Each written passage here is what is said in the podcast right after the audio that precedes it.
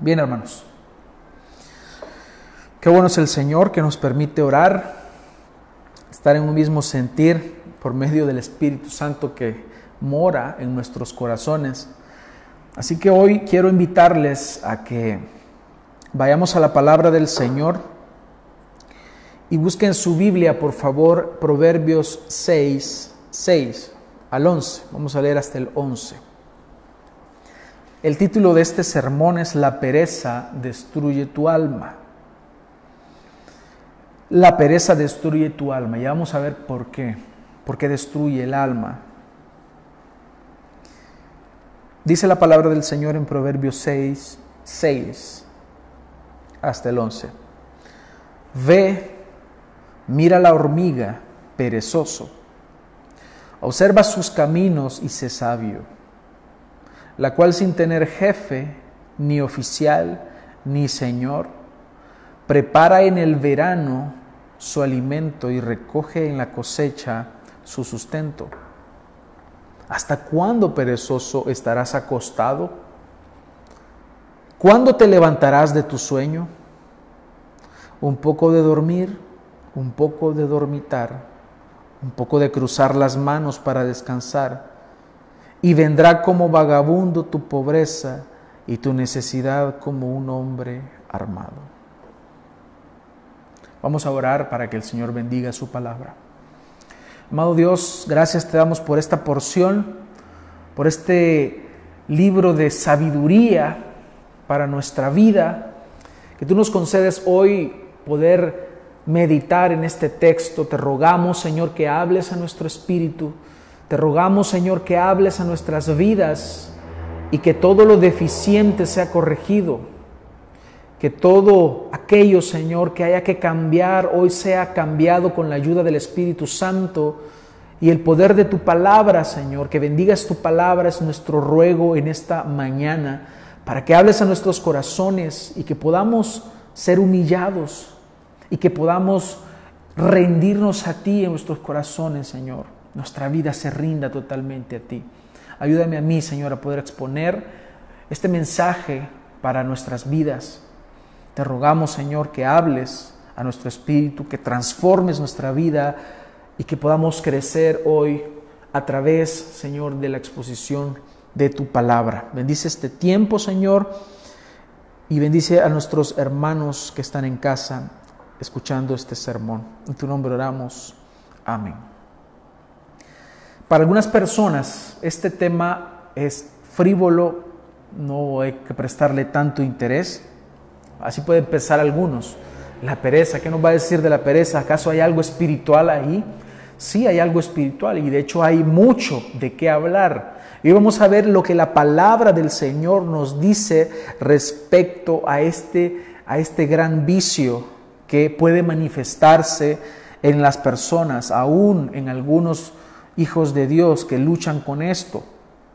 Pero para aquellos que deseamos glorificar a Dios, que queremos exaltar a Dios con nuestra vida y que somos fieles a aquel principio llamado sola escritura, para nosotros no este no es un tema para tener en vano, no es un tema superficial, es parte del consejo de Dios y por lo tanto al ser parte del consejo de Dios debe ser tratado como tal debe ser enseñado y debe ser creído como ha sido plasmado en la palabra de Dios. Y lo que sucede en este tiempo es que esta generación ha puesto como su Dios al entretenimiento. Tanto así que las industrias más millonarias a nivel mundial son las del placer y el entretenimiento. Y yo no digo que sea pecado cuando una persona posee recursos materiales, recursos económicos para darse unas vacaciones de vez en cuando, para poder tomar un tiempo para descansar.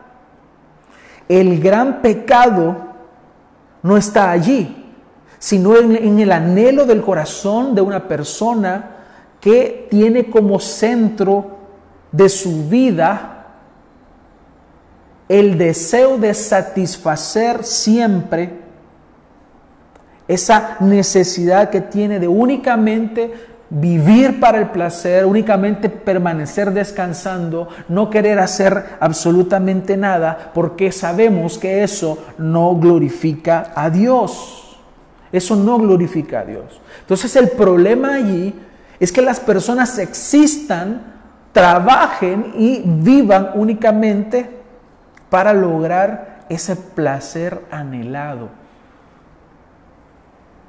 La palabra del Señor nos muestra y nos dice y a lo largo de la escritura que el fin del hombre es glorificar a Dios y gozar de Él para siempre. Pero el problema de aquellos que acabo de mencionar es que su fuente de gozo no es en realidad la verdadera fuente de gozo, no es Dios mismo, sino que viven para sus propios placeres.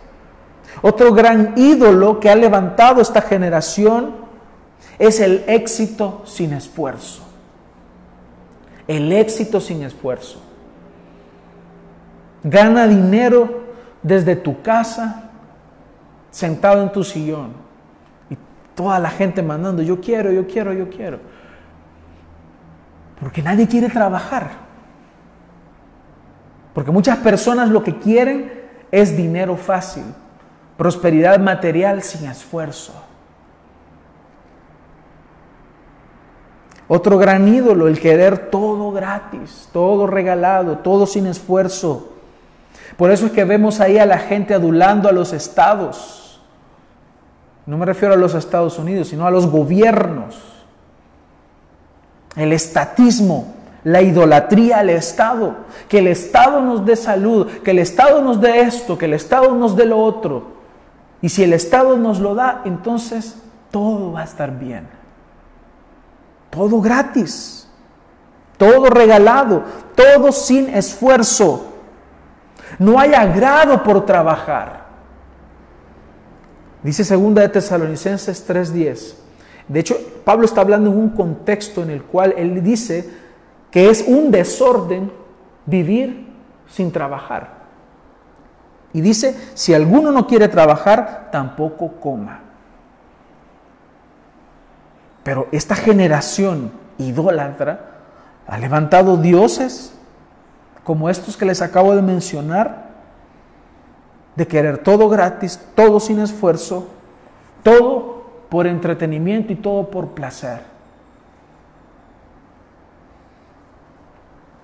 En el texto que nosotros hemos leído esta mañana, encontramos palabras amorosas, palabras de amor de Salomón hacia su hijo, una instrucción que le está dando a su hijo para que no viva según los deseos de este mundo, sino que viva con sensatez y prudencia.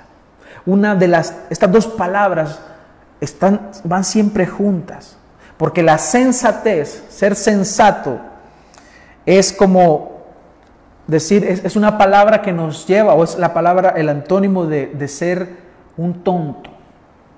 El antónimo es la palabra contraria. Porque un tonto es insensato. Una, una, persona sensata emplea sabiduría para vivir y es prudente. Es decir, que domina sus emociones, no se deja ir. Está, todos estos aspectos de su vida están controlados. ¿Por qué? Porque es prudente. Habla cuando tiene que hablar, calla cuando tiene que callar y sabe vivir la vida de una forma ordenada para la gloria de Dios. Y en medio de una serie de amonestaciones que Salomón está haciendo acá en, Proverbios, él introduce una nota que siempre va enviada para instruir a su hijo sobre algo que puede parecer insignificante como es la pereza. Puede parecer insignificante. Sin embargo, es algo importante para la vida y es algo que va en total congruencia con lo que creemos los hijos de Dios. Por eso es importante que nosotros hablemos hoy de esto. Porque existen esta serie de, ideas y de pensamientos hoy en día que dominan a la gente y tanto han, dominado nuestra sociedad que se introducen a las iglesias. Muchas veces nosotros escuchamos expresiones como esta. Si Adán hubiera pecado, estaríamos viviendo en el paraíso. Solo levantáramos las manos y agarráramos las frutas, dice la gente, sin trabajar. Otros dicen erróneamente que el trabajo es una maldición, que Dios maldijo al hombre con el trabajo. Y en las mañanas cuando tú no quieres ir a trabajar, dices, ay, si Adán no hubiera pecado. Pero como Adán pecó, tenemos que trabajar. Esas son las expresiones de las personas. Pero, ¿qué es lo que sucede? Olvidan que cuando Dios puso a Adán en el huerto, dice la palabra del Señor en Génesis 2.15, que Dios, que el Señor, tomó al hombre y lo puso en el huerto del Edén para que lo cultivara y lo cuidara, o lo labrase, como dice en versión Reina Valera. ¿Y qué es esto, hermanos? Si no trabajo, esto es trabajo. Esto no es que Adán iba a estar durmiendo en una hamaca esperando que le cayeran las manzanas. Él tenía que trabajar, él tenía que labrarlo, él tenía que cuidar el huerto. Esto es trabajo. Por lo tanto, el trabajo es antes de la sentencia que Dios le diera a Adán, a Eva y a la serpiente. Esto es antes de eso. Ya él tenía que trabajar. Era la orden que Dios le había dado. Por eso es triste que el pensamiento del mundo respecto a esto se meta a las iglesias, se introduzca a la vida del creyente y en lugar de apegarnos a la Biblia, a lo que dice el consejo de Dios, tengamos como norma de vida la cosmovisión o la manera de pensar del mundo. Si nosotros no somos responsables si nosotros no somos buenos mayordomos de nuestra vida y dejamos pasar el tiempo en cosas vanas, en cosas que no producen nada, en cosas que no edifican, en cosas que no abonan y no ayudan al reino de Dios, viviendo en holgazanería, lo que estamos haciendo es que estamos dando una evidencia clara de que nuestra vida entonces no ha sido transformada por el Señor. Seguimos viviendo como el mundo. Si tú vives como el mundo, piensas como el mundo, practicas lo que el mundo practica, por más que te llames cristiano, tú eres del mundo. Tú no eres un verdadero hijo de Dios. Queda en evidencia entonces que si tú piensas como el mundo y tienes un deseo de holgazanear y de perder tu tiempo en cosas vanas, déjame decirte que en el Señor no hay lugar para los holgazanes, perezosos y ociosos. Aprendamos hoy y seamos exhortados por la palabra del Señor respecto a este tema. Es primera vez que voy a predicar eh, en este tema, sin embargo encontramos acá gran ayuda y gran beneficio para nuestras almas en la instrucción de la palabra de, de Dios. En primer lugar, veamos entonces el ejemplo de la hormiga. Dice el versículo 6, ve, ve de ver, observa, mira la hormiga perezoso la Reina Valera agrega la expresión oh perezoso, es una expresión de admiración. Observa sus caminos y sé sabio. Aquí Salomón está colocando un ejemplo, un ejemplo de la creación misma de Dios y le dice, ve, observa, hijo, hijo mío, presta atención. Esta es la expresión que usa.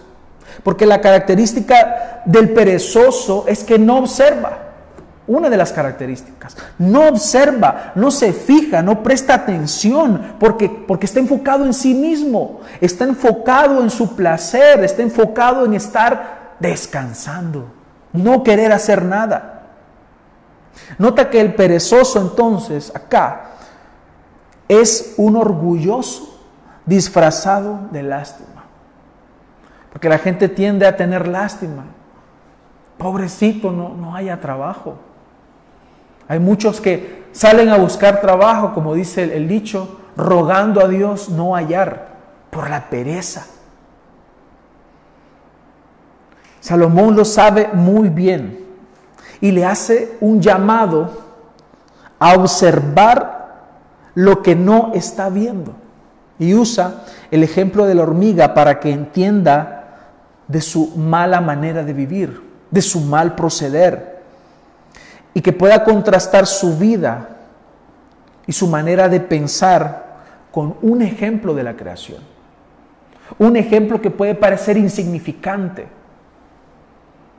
pero nos muestra a la hormiga. La hormiga es un ejemplo de la creación de Dios que nos puede enseñar mucho. Es un insecto que a pesar de su tamaño es capaz de construir en colaboración con sus iguales, con otras hormigas, grandes túneles subterráneos para vivir y para almacenar alimento para el invierno. Este insecto debe construir su vivienda, sus hormigueros en donde vivirá, para poder guardar sus alimentos. Es trabajo que tienen que hacer. Acá el aspecto clave de la hormiga es que todas trabajan con un fin común, no un fin individual, no un fin enfocado en sí mismas. Trabajan todo el día, desde el amanecer hasta el anochecer, y hacen sus hormigueros de forma sabia y de forma segura. Cada hormiga trabaja sabiamente.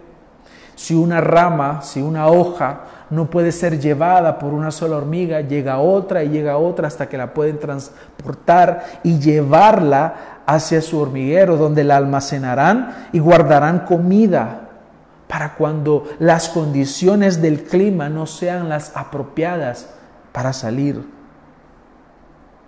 Salomón quiere que su hijo aprenda. Salomón quiere que el perezoso aprenda de este ejemplo de la creación de Dios. No sabemos exactamente si su hijo era un perezoso o está utilizando la expresión poética de una forma que no le está hablando directamente a su hijo diciéndole perezoso, sino que está utilizando la figura del perezoso para darle un consejo a su hijo. Y él le dice, aprende y sé sabio. La expresión es, ve, observa, mira la hormiga perezoso, observa sus caminos, mira lo que hace y sé sabio. Porque lo que está careciendo el perezoso, el holgazán, es que no está siendo sabio, está siendo insensato, está actuando como un tonto. Por lo tanto, su vida será imprudente. Aprende y sé sabio. Una de las características del sabio es que teme y se aparta del mal. Dice Proverbios 14, 16, más adelante, el sabio teme y se aparta del mal, pero el necio es arrogante y descuidado. Obviamente Dios quiere y Dios nos enseña y nos va a llamar a que seamos sabios. Este temor no es un miedo que nos va a paralizar, es un temor que nos va a mover a algo. Es decir, a tomar una acción, se aparta del mal, el que es sabio y que vive de forma prudente. Pero ¿qué pasa con el necio? Es arrogante y descuidado. Dios quiere que nosotros vivamos como sabios y no como necios. Dios no quiere que seamos arrogantes. Dios no quiere que seamos descuidados. Dios quiere que seamos sabios en nuestra manera de vivir. Observar lo que sucede a tu alrededor. Entender los tiempos que estás viviendo. Y sujetarte a la palabra de Dios es muestra de que hay sabiduría en ti. Observa, mira lo que está pasando a tu alrededor. Contrástalo con la palabra de Dios. Examínalo todo y retén lo bueno. Ese es el mensaje del Señor para nosotros hoy. Que seamos sabios en nuestra manera de vivir. Pero el perezoso es arrogante. Entonces lo que tú ves ahí, una persona que solo quiere pasar en su, casa eh, durmiendo, holgazaneando, haciendo cualquier otra cosa menos algo productivo, eso es arrogancia. Eso es descuido.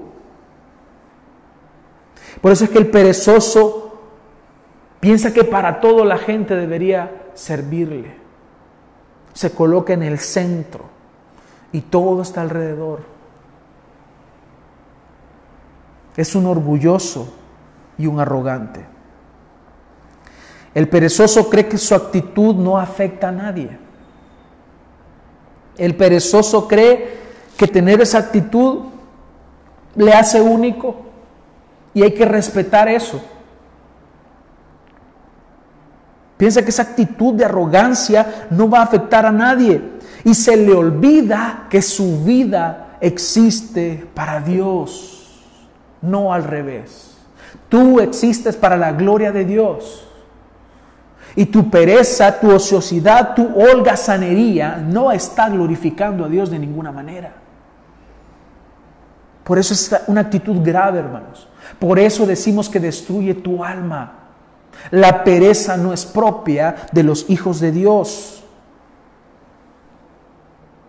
No hacer nada te causa graves problemas. No aprender ser imprudente causa graves problemas a la persona, a la iglesia y a la sociedad en general. Pero ¿qué aprendemos entonces de la hormiga?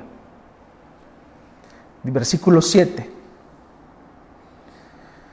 Ya nos ha dicho que veamos a la hormiga, que observemos sus caminos y seamos sabios. Pero luego pasa a decir qué es lo que la hormiga hace. ¿Qué aprenderás entonces de la hormiga? Versículo 7. La cual sin tener jefe, ni oficial, ni señor, prepara en el verano su alimento y recoge en la cosecha su sustento.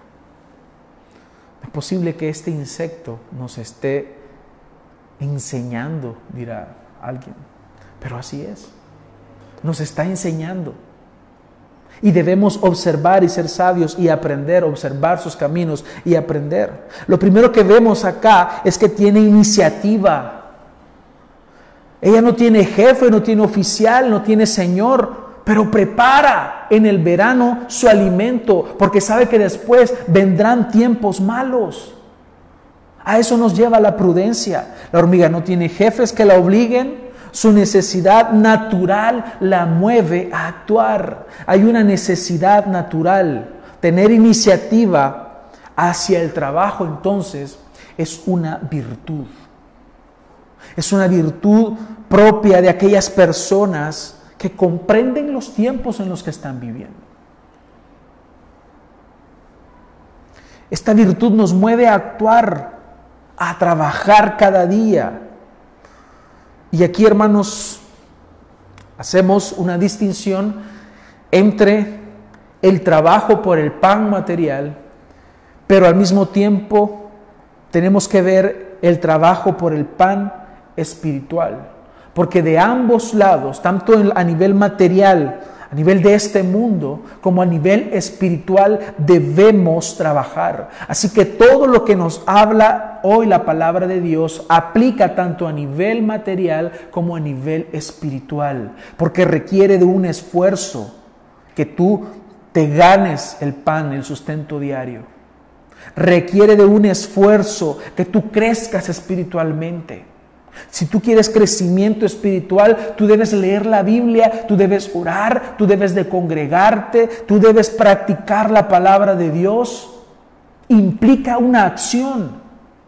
Nadie va a crecer espiritualmente acostado en una hamaca todos los días. Nadie va a crecer materialmente o, o va a alcanzar cierta prosperidad o va a sacar adelante a su familia acostado todos los días en la hamaca o en el sillón.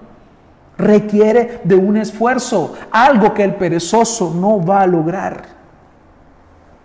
Entonces decimos que providencialmente este principio aplica para el trabajo espiritual como para el trabajo material.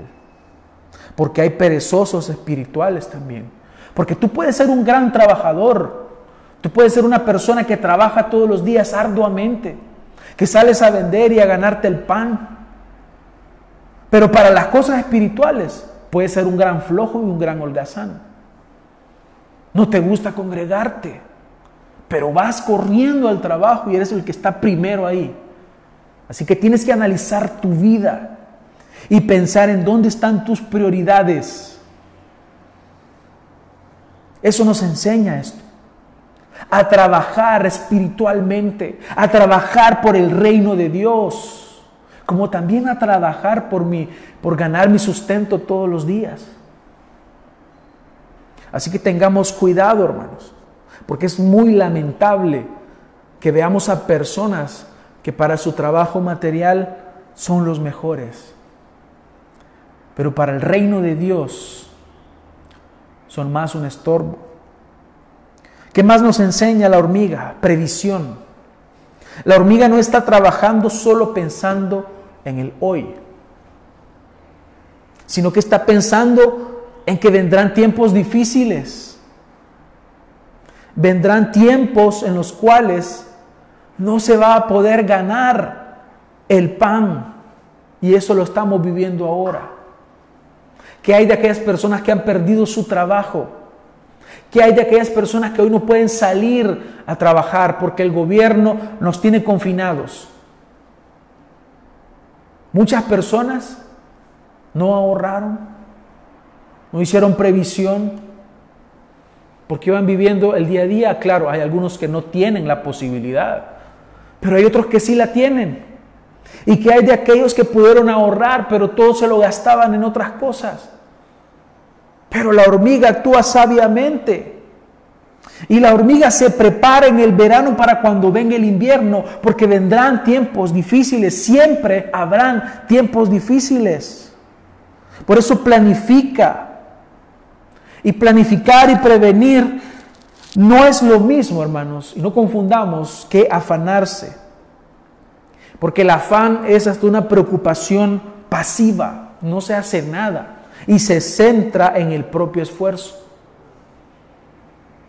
Entonces existe una diferencia porque el afán es confiar en uno mismo, confiar en mis capacidades. Es que yo voy a sacar adelante mi familia, yo voy a generar los ingresos, yo eso es pecado, eso es egoísmo.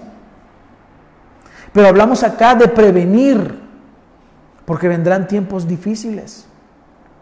Y muchas personas hoy en día están sufriendo las consecuencias de sus malas decisiones de meses atrás, de días atrás, sus malas decisiones del pasado. Pensaron que su mala vida, pensaron que su holgazanería, sus excesos, sus pecados o su forma insensata de vivir no les iba a pasar factura nunca. Lo cierto es que si tú siembras, habrás de cosechar. Si tú siembras tomate, cosecharás tomate. Si siembras mango, cosecharás mango. Si siembras egoísmo, cosecharás egoísmo. Si siembras descuido, cosecharás descuido. ¿Qué has estado sembrando? No has estado previniendo. El perezoso dirá, no te afanes. No te afanes, relájate. Y dicen lo que la palabra del Señor dice. Cada día tiene su propio afán. Y lo hacen usando la palabra de Dios para amparar su ociosidad.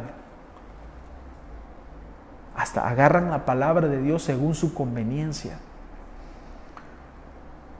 El sabio dice, para todo hay tiempo.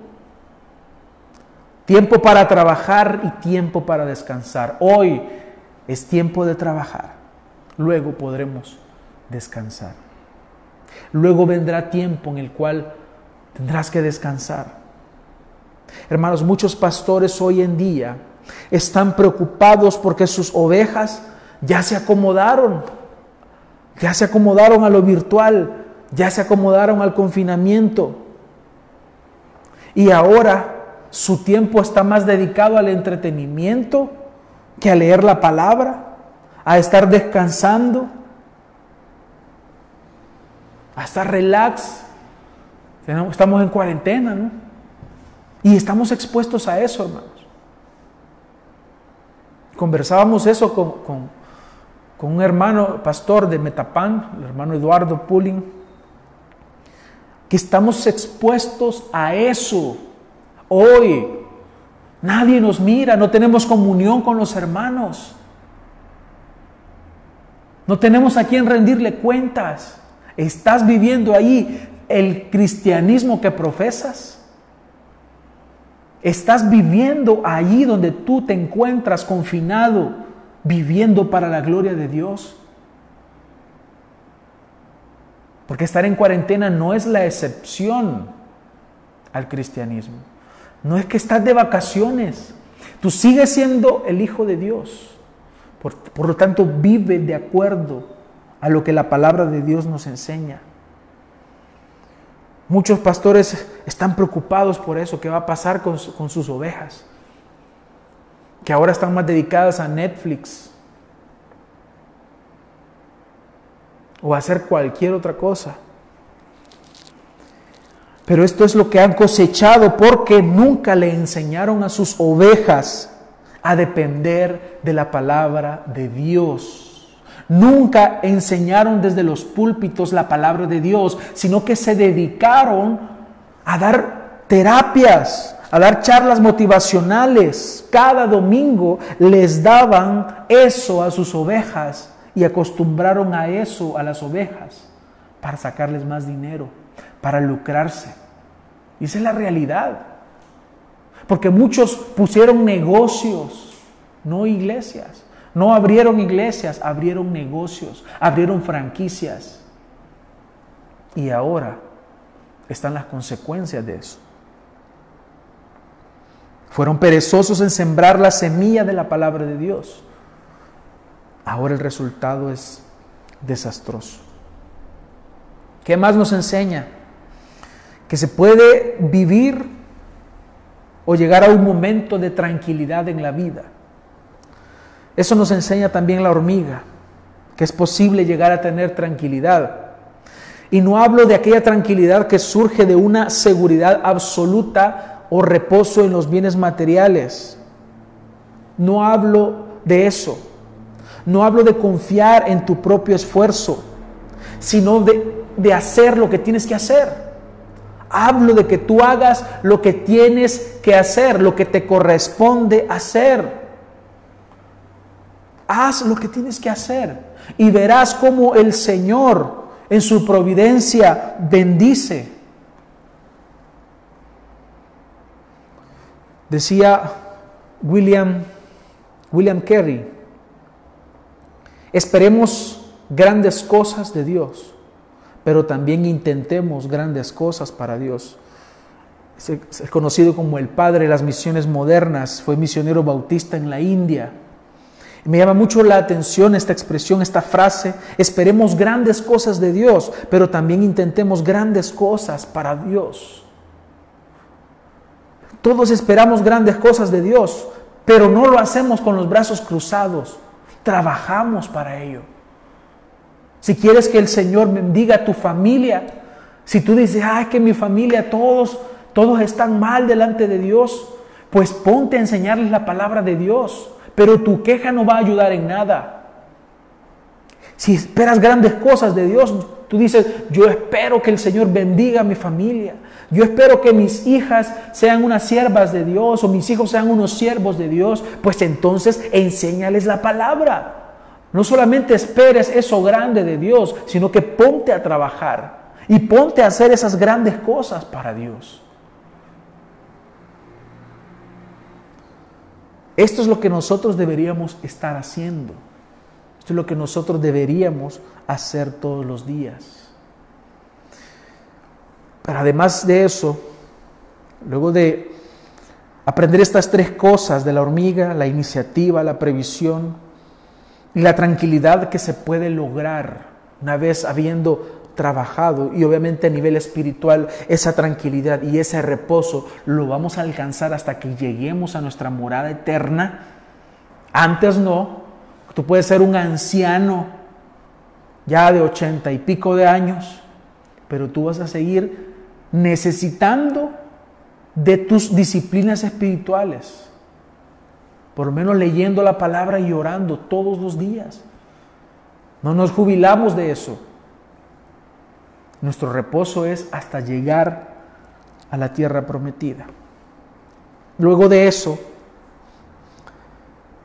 aquí el proverbista pasa a darle una dura exhortación al perezoso. Una expresión dura. Y dice, ¿hasta cuándo? Versículo 9. ¿Hasta cuándo, perezoso? ¿Hasta cuándo? ¿Cuánto tiempo más vas a tardar en tu adormecimiento, en tu holgazanería, en tu ociosidad. ¿Hasta cuándo, perezoso, estarás acostado? ¿Cuándo te levantarás de tu sueño? ¿Cuándo? Un poco de dormir, un poco de dormitar, un poco de cruzar las manos para descansar. Esto es lo que hace el perezoso. Está relajado, está acostado por eso es que la pereza es un enemigo del creyente. Porque la ociosidad es un terreno fértil para el pecado, para la idolatría, para la destrucción de tu alma. Por eso es que el pecado, la pereza es tu enemiga. Es enemiga del creyente.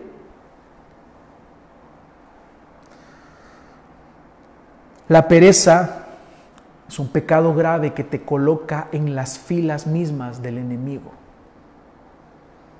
Te coloca en contra del reino de Dios. La pereza es el enemigo de tu alma porque te priva de las bendiciones espirituales que Dios, que Jesucristo ha logrado para su iglesia. Te priva de las bendiciones espirituales que tenemos en Cristo. Te priva de los medios de gracia para que tú crezcas. Te priva del crecimiento espiritual que los hijos de Dios debemos tener. Eso es lo que hace la pereza en tu vida. La holgazanería espiritual y material te destruye. Te aleja de los propósitos de Dios. ¿Tú crees que el propósito de Dios para la iglesia es que habiendo dicho que somos sus hijos, vaya, ahora enciérrense, descansen? No, hermanos. Si las cosas fueran así, inmediatamente tú te convirtieras, fueras traspuesto a la gloria eterna. Pero Dios te deja acá, Dios te deja en esta tierra porque allá en el cielo no tienes a nadie que evangelizar. Aquí sí, tienes a quien evangelizar. Tienes una iglesia con la cual trabajar. Tienes que crecer. Por eso la pereza es un enemigo de tu alma y destruye tu alma. Al mismo tiempo, los perezosos se vuelven un estorbo para el reino de Dios se vuelven un estorbo para que el reino de Dios sea extendido. ¿Qué es lo que dice Mateo 12:30? El que no está conmigo está contra mí, y el que no recoge conmigo desparrama. No hay lugar para los holgazanes, los perezosos y los ociosos en el reino de Dios. Este es un reino en el cual el rey mismo nos enseña a trabajar. Este no es un reino de holgazanes, es el reino de Dios y somos siervos al servicio de una causa y es predicar el evangelio del reino de Dios. Si tú no comprendes esta verdad, estás perdido. Este es el resultado, lo, lo que vemos ahora es el resultado de muchas personas que no entendieron el Evangelio. Y se inventaron un Evangelio llamado el Evangelio de la prosperidad. ¿Y qué es lo que hace este falso evangelio? Te vende una idea, te vende un pensamiento de que Dios está a tu servicio, que Dios está para cumplir todas tus exigencias, como que si fuera el genio de la lámpara, como que si fuera Santa Claus. Ese no es el Dios de la Biblia. Tú has venido a Dios, tú has venido al Señor y te has humillado delante de Él. Le crees en Él como Señor y al decir que Él es tu Señor te pones al servicio del reino de Dios. Tú no puedes hacer a Dios de aquí para allá como tú quieras. Tú estás al servicio de Dios. Yo estoy al servicio del Señor. Si tú no comprendes esta verdad, si tú no comprendes el Evangelio, si tú no comprendes que el mismo Jesús vino aquí a servir y tú estás en el reino de Dios para servir, si tú no comprendes eso, entonces tú has creído en un Evangelio falso y aún estás en tus pecados, aún estás en la condenación eterna. Pero el Evangelio de Dios dice, el Evangelio verdadero, dice, si alguno quiere venir en pos de mí, niéguese a sí mismo y tome su cruz cada día y sígame. ¿Te das cuenta que, cuál contraste encontramos acá entre el Evangelio verdadero y el falso Evangelio de la prosperidad? Hoy en medio de esta crisis ha quedado en evidencia qué tan falso es ese evangelio. Estos falsos profetas, falsos maestros, que dicen que tienen el don de sanidad, ¿por qué no se van a los hospitales a sanar? ¿Qué se hicieron? Se escondieron. Se escondieron. ¿Dónde está esa autoridad que proclamaban? ¿Dónde está eso que decían que todo lo que ataran en, en la tierra iba a ser atado en el cielo? Y decía, ato esta enfermedad, ato este virus. Pues el virus ahí está, no está atado. ¿Qué pasó? ¿Qué sucedió? Son palabras vacías, son palabras huecas, porque se basan en un interés corrompido del hombre de utilizar el Evangelio para su propio beneficio carnal. Pero ¿hasta cuándo? Perezoso, ¿hasta cuándo te quedarás en tu cama? ¿Hasta cuándo te quedarás en tu hamaca? ¿Hasta cuándo te quedarás en tu casa, en tus sillones? ¿Hasta cuándo? Obviamente, hermanos, no estoy diciendo que tú salgas en este momento de tu casa porque podrás tener problemas con las autoridades, obviamente.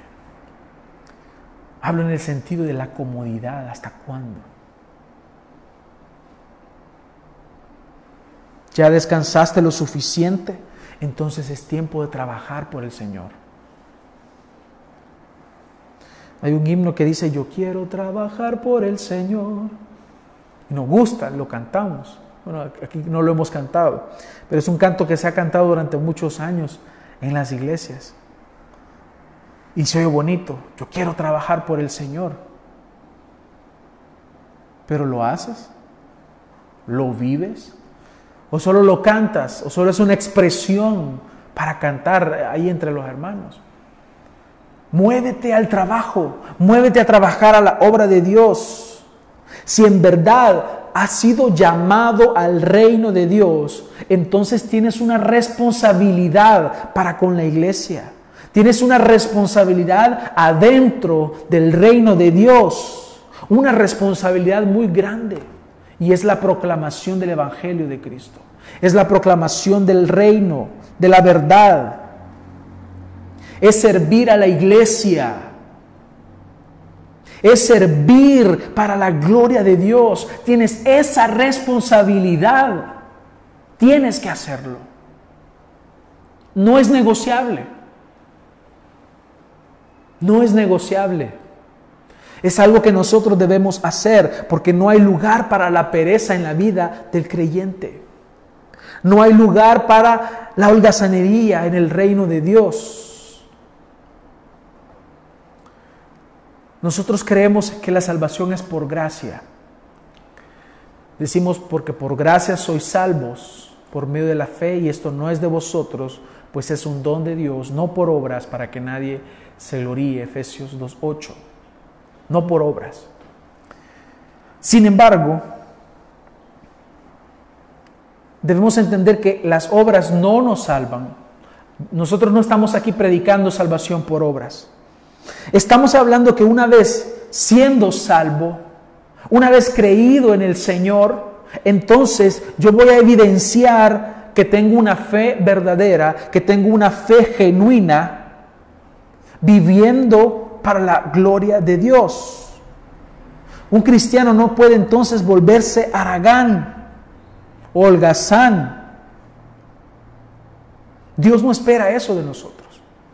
Dios demanda algo de nosotros que nos dice Efesios 2, 10, porque somos hechuras, hechura suya, creados en Cristo Jesús para buenas obras, las cuales Dios preparó de antemano para que anduviésemos en ellas. ¿Te das cuenta? Está en la misma sección en Efesios 2, 8 y 9. Nos dice que la salvación no es por obras, sino que es por gracia y es por fe. Pero también nos dice que somos hechura, hechura suya, creados para buenas obras.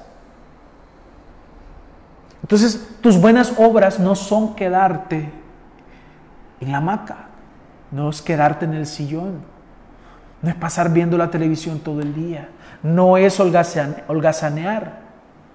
No es que tú todos los domingos te vayas para la playa.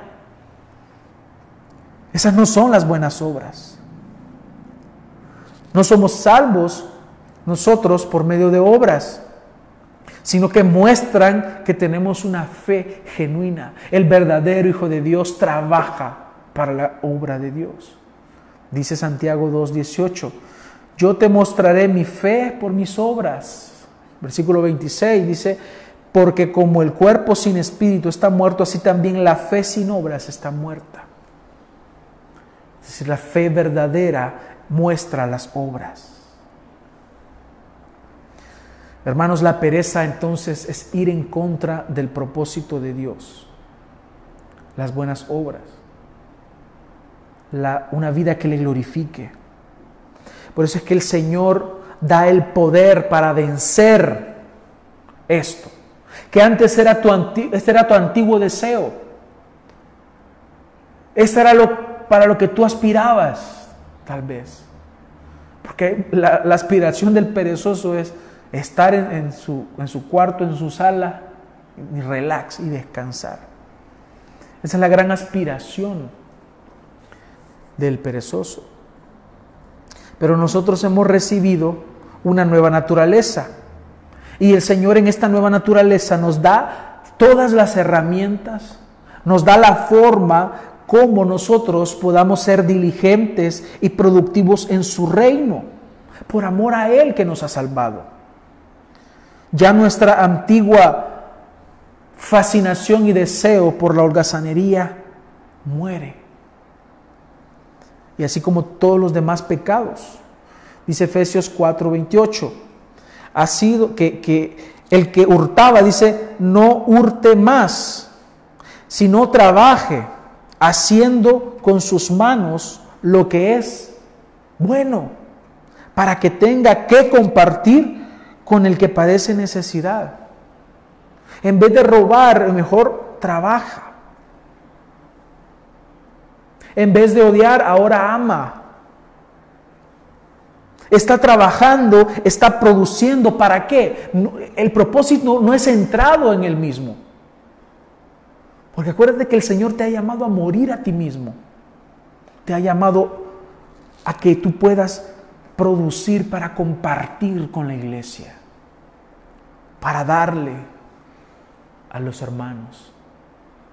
Y esto es lo que, a lo que todos estamos llamados, todos los hijos de Dios para que puedas compartir con el que padece necesidad. Porque el Señor soberanamente ha estipulado que algunos van a ser de menos recursos, tal vez. Algunos que van a trabajar, pero las condiciones no se les van a dar y probablemente en un momento van a tener necesidad. Entonces está aquel que está trabajando y que Dios en su providencia y en su soberanía le ha bendecido. Entonces tiene para ayudar al necesitado. Estamos convencidos de la necesidad de proveer a la iglesia e inicialmente a nuestras familias a través de nuestro trabajo. Estamos convencidos de eso. Debemos de proveer a nuestras familias y a las iglesias. De tal forma nos lo dice en 1 de Timoteo 5:8 el apóstol Pablo dice, porque si alguno no provee para los suyos, y mayormente para los de su casa, ha negado la fe y es peor que un incrédulo. Porque el reino de Dios no es para los perezosos. Estas son las personas que no trabajan, que no proveen para su casa, que no se esfuerzan en lo más mínimo. Ah, que los hermanos nos traigan. Ah, que las otras personas nos provean. Alguien nos va a dar. Perezoso. ¿No quieres trabajar? ¿Y te llamas cristiano? ¿Te ofrecen los trabajos y los desechas? ¿Te salen las oportunidades para trabajar? Pero las haces a un lado, las ignoras, te quejas. Eres peor que un incrédulo. Eres un falso cristiano. Has negado la fe, eres un apóstata. Eso es lo que nos está diciendo el Señor. Pero al mismo tiempo proveemos para la familia de Dios. Y dice en Hechos 20:34, antes vosotros sabéis que para lo que me ha sido necesario a mí y a los que están conmigo, estas manos, dice Pablo, me han servido en todo os he enseñado que trabajando así se debe ayudar a los necesitados y recordar las palabras del Señor Jesús que dijo, más bienaventurado es dar que recibir. Para dar tienes que trabajar. Para ayudar al necesitado tienes que trabajar, ser productivo. Y Pablo nos está diciendo, yo con mis propias manos en otra ocasión, en la, segunda carta a los Corintios, que dice que ha renunciado a ese derecho de ser bendecido por las iglesias y le tocó trabajar en cierto tiempo, aunque había iglesias que también le apoyaron algunas veces en su ministerio, pero él tenía que trabajar. Y esto es algo que muchas veces olvidan muchos de los pastores de hoy en día que no quieren trabajar y que se meten al ministerio con el deseo de que las iglesias crezcan numéricamente para pedirles el diezmo y que a través del diezmo ellos puedan vivir tranquilos. El Evangelio, la palabra de Dios nos dice que el obrero es digno de su salario. También nos dice, no pondrás bozal al buey que trilla. Es decir, si las iglesias pueden hacerlo y pueden ayudar a sus pastores, y, más si son pastores que predican en verdad el mensaje, el consejo de Dios, para que el pastor se dedique por completo, qué bien. Pero hay muchos que entran al ministerio por eso, porque han visto una oportunidad ahí económica, quieren lucrarse, y eso está mal. Y así es como han crecido grandes imperios llamados iglesias que son negocios familiares. Pero Pablo nos, da el ejemplo que cuando no se tienen las condiciones, entonces hay que trabajar. Entonces hay que usar nuestras manos y nuestra inteligencia para trabajar. Porque si no trabajamos, entonces no vamos a tener para comer y tampoco vamos a tener para ayudar a los necesitados dentro de la iglesia. Hermanos, el Hijo de Dios trabaja, se esfuerza, avanza. Y en el versículo 11 nos dice el fin del perezoso. Si no acepta la reprensión, el fin del perezoso dice, y vendrá como vagabundo tu pobreza y tu necesidad como un hombre armado. El hombre armado son los soldados que no tienen nada, que lo han dejado absolutamente todo y no les queda nada más que sus armas, su armadura y lo que tienen y la comida que les dan, y el vagabundo que tiene pobreza. Ese es el final de los perezosos, pobreza. Y no solamente una pobreza material, sino que una pobreza espiritual. Es decir, que no disfrutan y no tienen las riquezas de la gracia de Dios.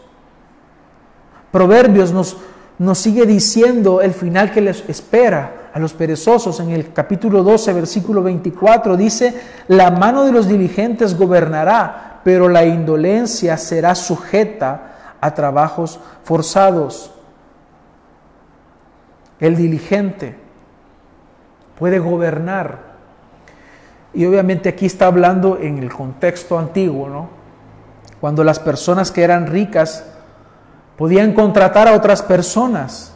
Aún hubo un tiempo en el cual podían contratar, eh, comprar esclavos.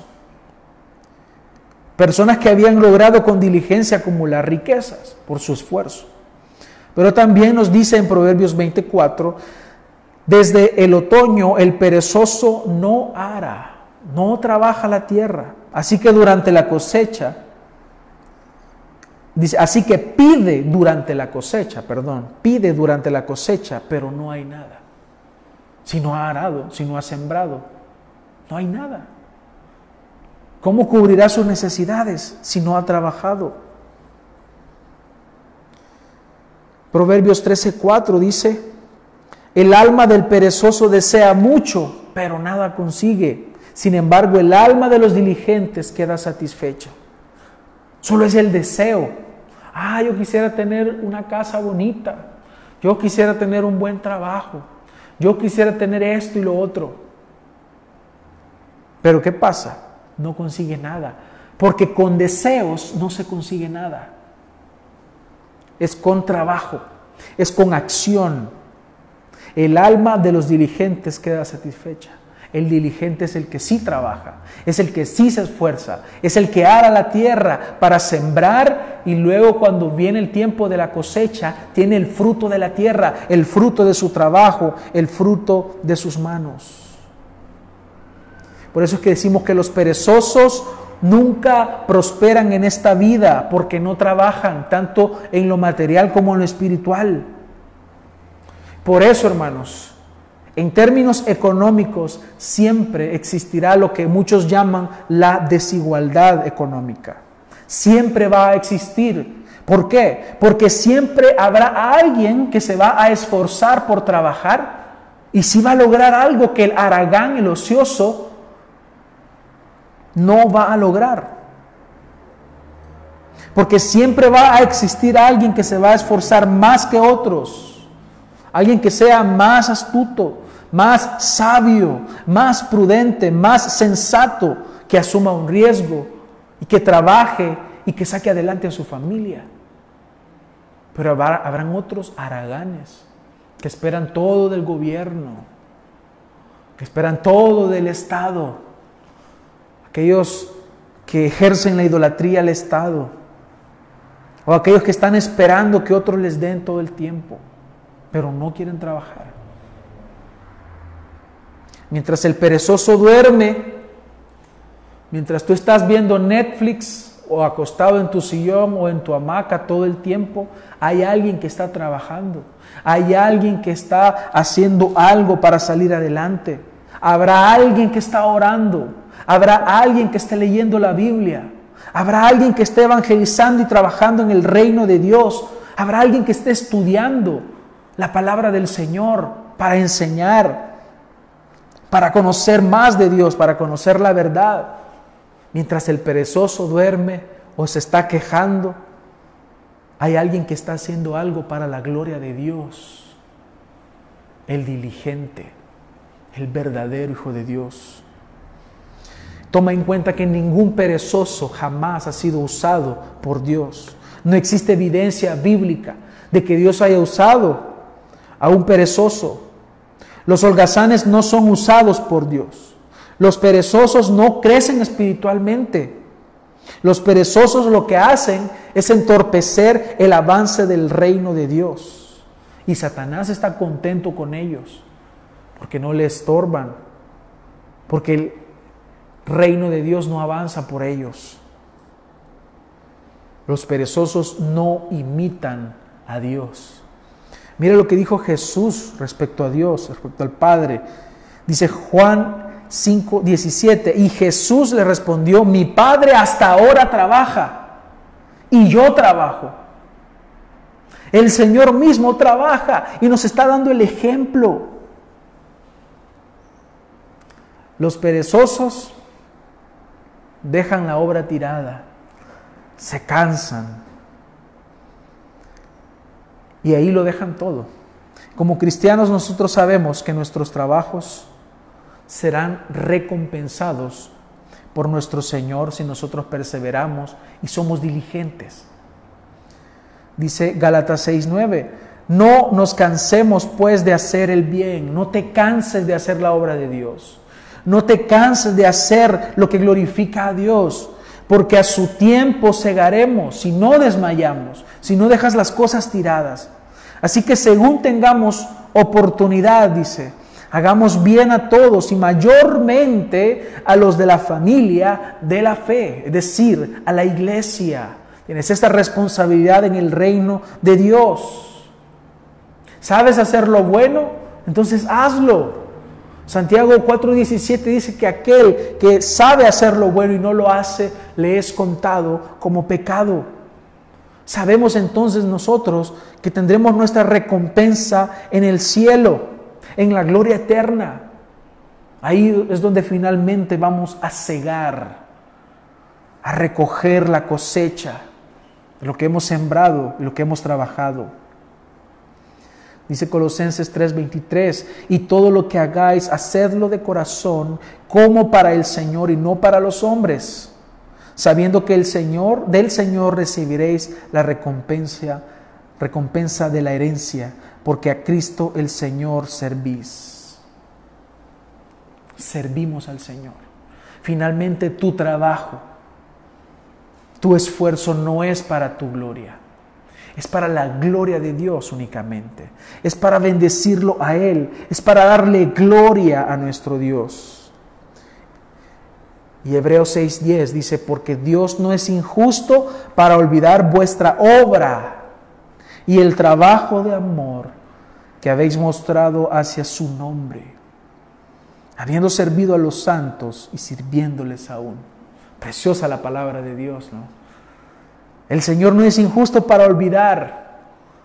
Así que lo que tú haces para la gloria de Dios es el tiempo mejor invertido que tú puedes hacer.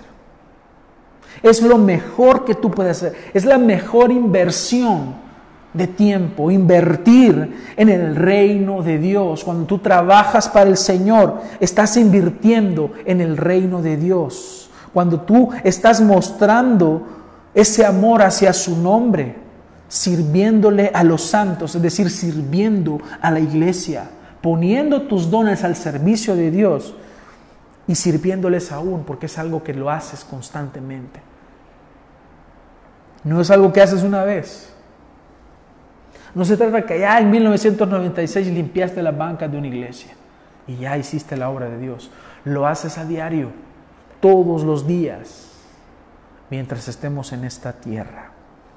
Por eso, hermanos, es que debemos entender que la pereza destruye nuestra alma, nos priva de todos los dones que el Señor nos ha dejado, de todos esos regalos, de los medios de gracia para conocerle más y crecer en nuestra vida espiritual. Y concluyo con esto, hermanos, la pereza destruye tu alma porque no te permite crecer y conocer más a tu Señor. La pereza no te lleva a querer trabajar para lo único que vale la pena, la gloria de Dios. Porque ya sea que comamos o que bebamos, todo lo tenemos que hacer para la gloria de Dios.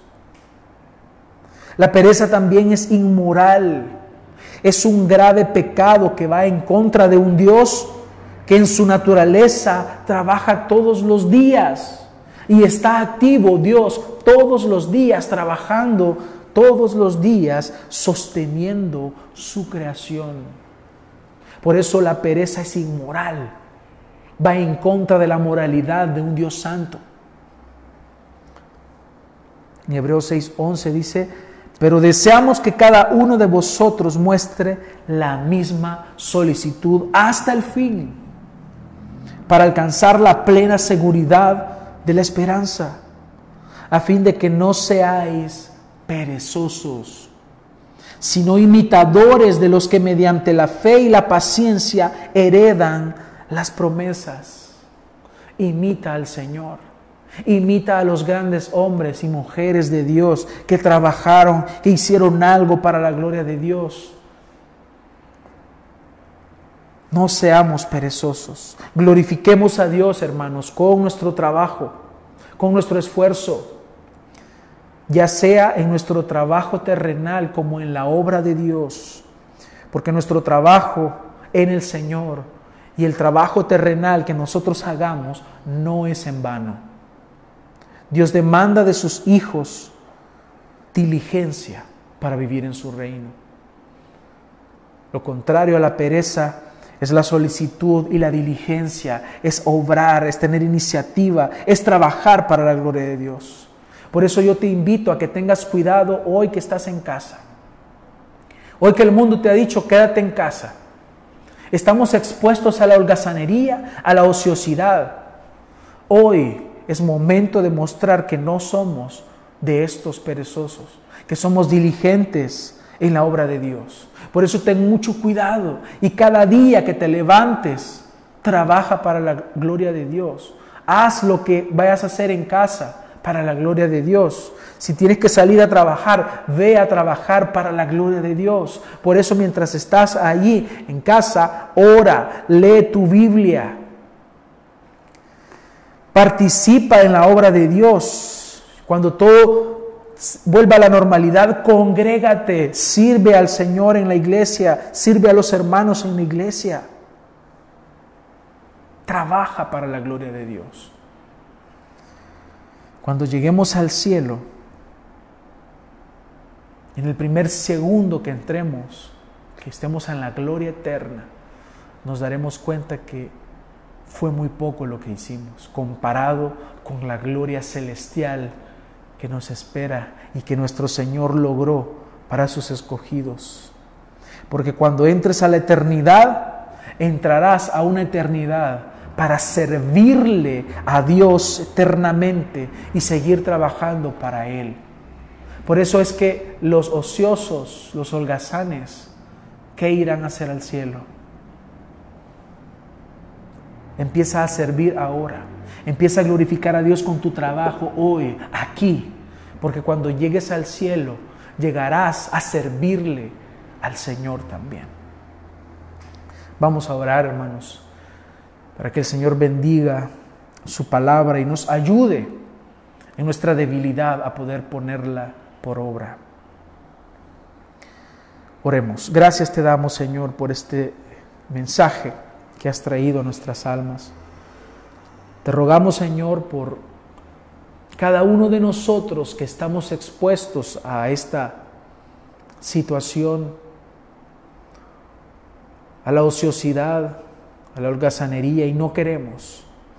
Sabemos que tú nos has llamado a un reino en el cual debemos servirte y no estar ociosos. porque la ociosidad es terreno fértil para la idolatría, para el pecado, para el engaño. Queremos estar preparados, Señor, viviendo esta vida agradándote. Ayúdanos, Señor, a no desperdiciar nuestros días. Ayúdanos, Señor, a que nos aferremos a la verdad, que nos enseña tu palabra y que dice que hemos sido creados para la gloria de Dios. Y que en tu palabra vemos que la ociosidad y la pereza no te glorifican a ti de ninguna forma. Ayúdanos, Señor. No se trata de reprender ningún espíritu de pereza, porque no existe tal cosa. Se trata de convencernos de nuestro pecado, Señor. Si alguno entre nosotros es un perezoso, es un holgazán y un ocioso, trae arrepentimiento de este pecado, porque esto no es propio de los hijos de Dios. Ayúdanos, Señor. Te rogamos que la nueva vida que hemos recibido de ti sea manifestada todos los días, adorándote y glorificándote, Señor, trabajando para tu gloria, ya sea en lo terrenal para proveer a nuestros hogares y a la iglesia, como en lo espiritual, para que abunde el alimento, que podamos crecer, Señor, en el conocimiento de tu palabra todos los días. Gracias por este tiempo, Señor, que nos has permitido tener. En tu nombre oramos.